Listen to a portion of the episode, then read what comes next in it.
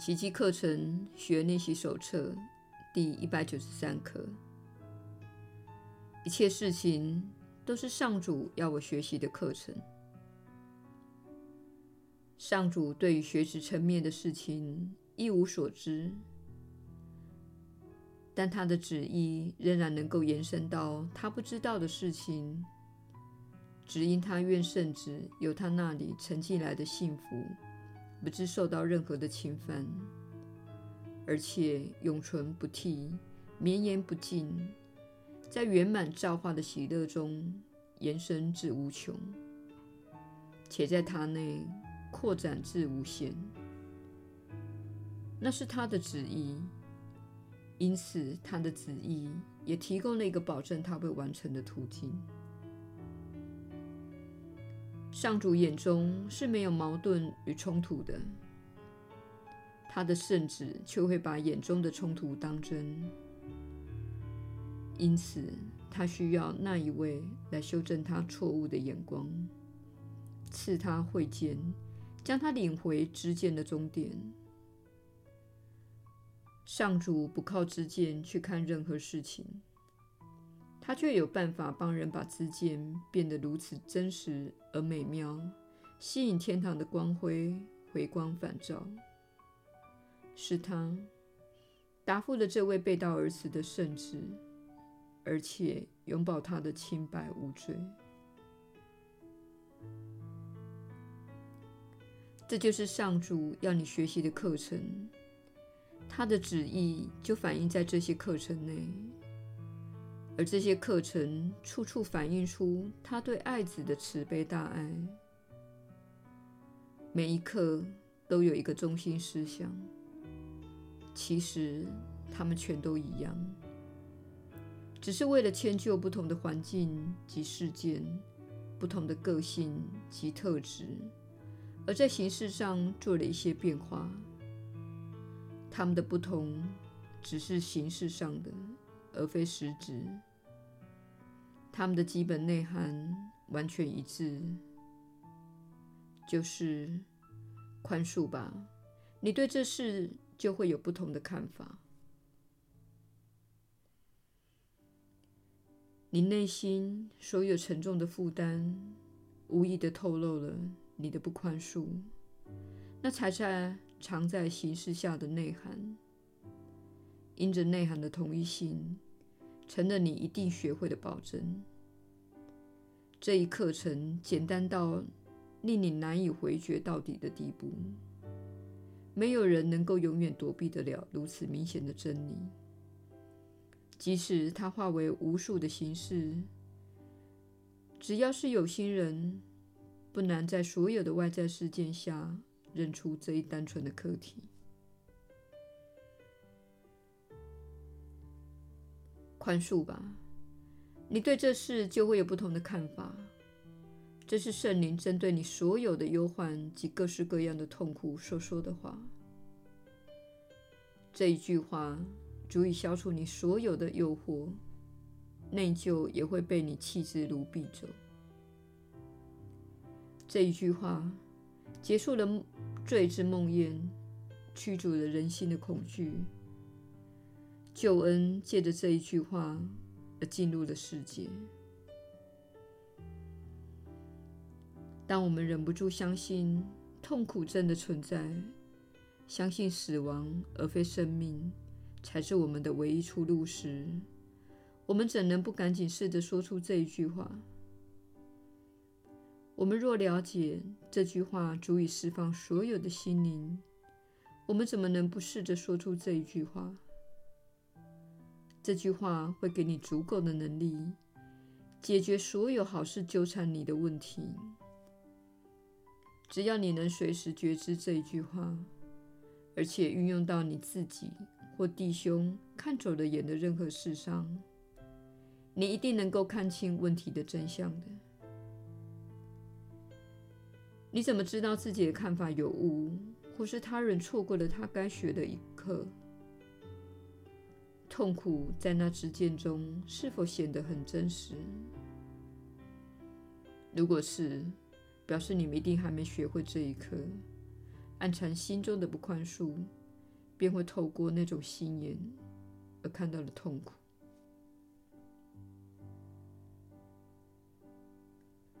上主不会让你这样受苦的，他愿帮你宽恕自己。上主之子已经忘了自己是谁了。上主不愿他继续忘记天父之爱以及圣爱所赐他的一切礼物。此刻，你难道还想拒绝自己的救恩？你难道愿意辜负天堂的圣师为你准备如此简单的课程？你难道不想消除所有的痛苦，而让圣子忆起他的上主？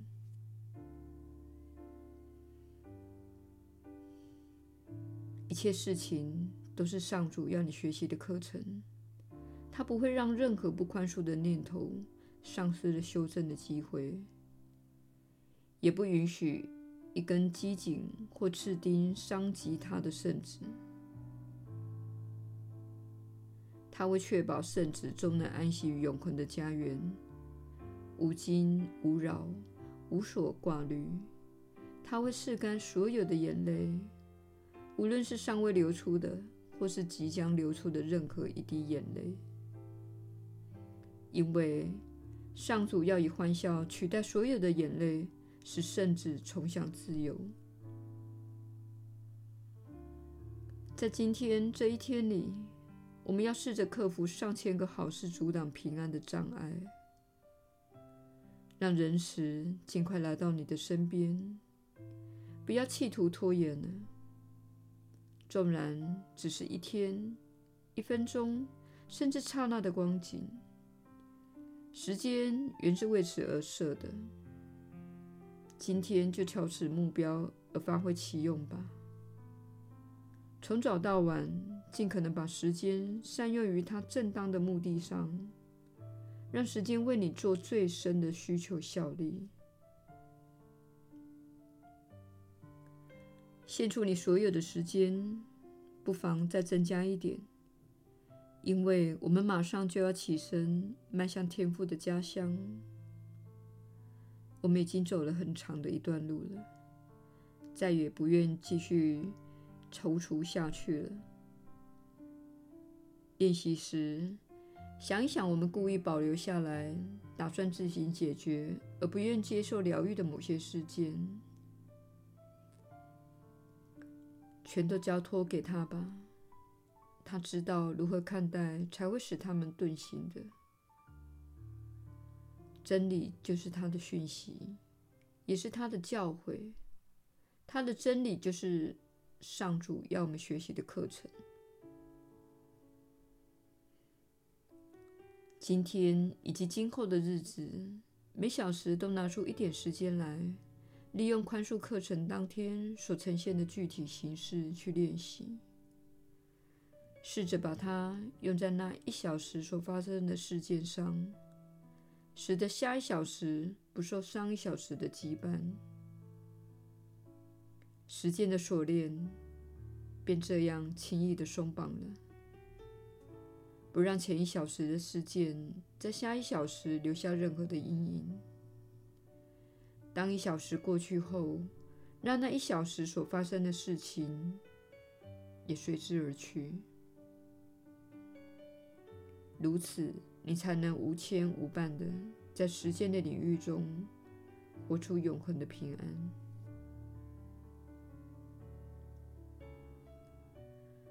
上主要你学的一课，就是一种看事情的眼光，把每一件事当成你迈向上主以及世界救恩的下一步路。不论发生什么令人恐怖的事，你都可以如此答复：我愿宽恕。这事就会消失的踪影。不论面临哪一种困扰。烦恼或痛苦，你都重复同样的话，你便已掌握了开启天堂之门的钥匙。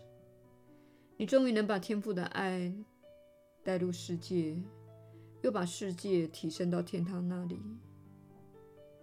上主会亲自踏出最后的一步，不要再拒绝他要求你的这一小步路了。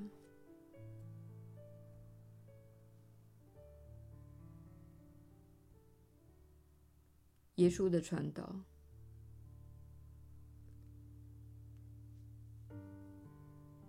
你确实是有福之人。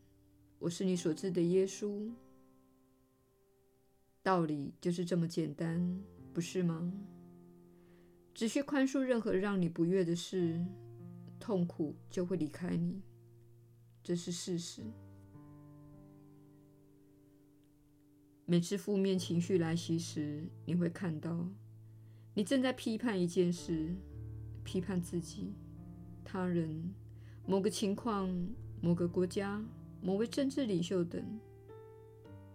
你会看到，你视他们为有罪之人，或是你认为有件正在发生的事不应该发生。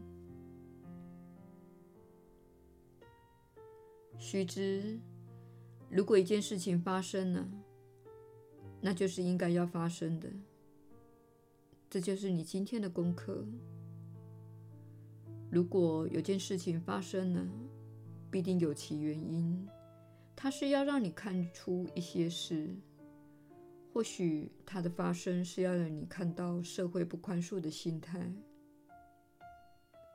或许它的发生是要让你看到自己暴躁的脾气。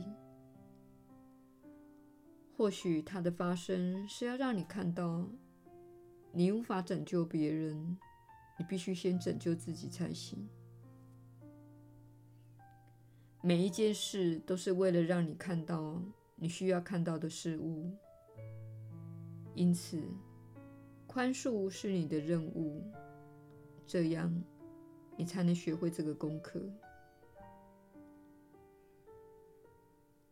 处在抗拒、批判的状态，或是抱持不宽恕的心态，你就不会正视它为一项功课，并从中学习。这表示你拒绝接受这件事，并竖起一道能量围墙。你说那是错误的，正在发生的那件事是错的。然而，我们希望你说，事情之所以发生，是为了让我看到一些事。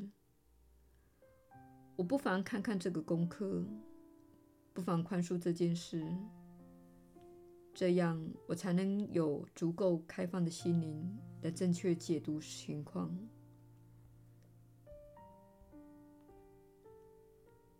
你可能看到他人以你认为的残忍的方式来行事。当你宽恕时，表示你明白自己不知道他们的动机是什么，你不知道他们的过往的经历，不知道他们的人生目的，也不知道他们这一世被指派的任务为何。你没有资格论断他人，因为你一无所知。然而，除非你宽恕，否则不会学习这项课程。只要你还自以为是地论断他人，小我就会告诉你，他知道那些人应该做什么。但是要知道，如果他们做的那些事，表示他们使用了上主赋予他们的自由意志，他们会经历自己能从中学习的事。不需要你的操心，除非有件事发生在你眼前，需要你注意，需要你采取行动或干预，否则你不需要操心他人的事。如果你眼前有个小孩正朝马路跑过去，你的直觉会要你阻止他，那是没有问题的。我们并不是说你不该以明智及有爱的方式投入人生。我们要说的是，如果有件事情发生在你眼前，那才是你要关心的。即使有个人在你的家里，有个念头在你的心里，有个同事坐在你旁边，这会影响到你。但不论如何，道理是一样的。只要宽恕，你因为这些人而经历的任何痛苦，都会逐渐消失。你只需要说：“我不知道他们为何做出目前正在做的事。我只知道，如果去批判对错，我就会受苦。这对任何事情都没有帮助。或许我可以在这种处境中添加爱，而非批判。宽恕乃是爱的前一步。你必须先宽恕。”才能以有爱的方式回应他人对爱的呼求。事实上，呼求爱正是所有罪过或恶劣行径的目的。那是在呼求爱，而不是呼求更多的分裂。请想想这个观念：人们言行恶劣时，表示他们陷入了迷惑之中，迷失了自己的道路。这不表示你要斥责、攻击或惩罚他们，而是表示你要爱他们，向他们伸出援手，即使在心里祷告也行。你可以在心理和情绪的层次帮助他们，方法就是传送爱给他们，并请求他们在人生中获得正确的指引。正如你为自己所做的祈求，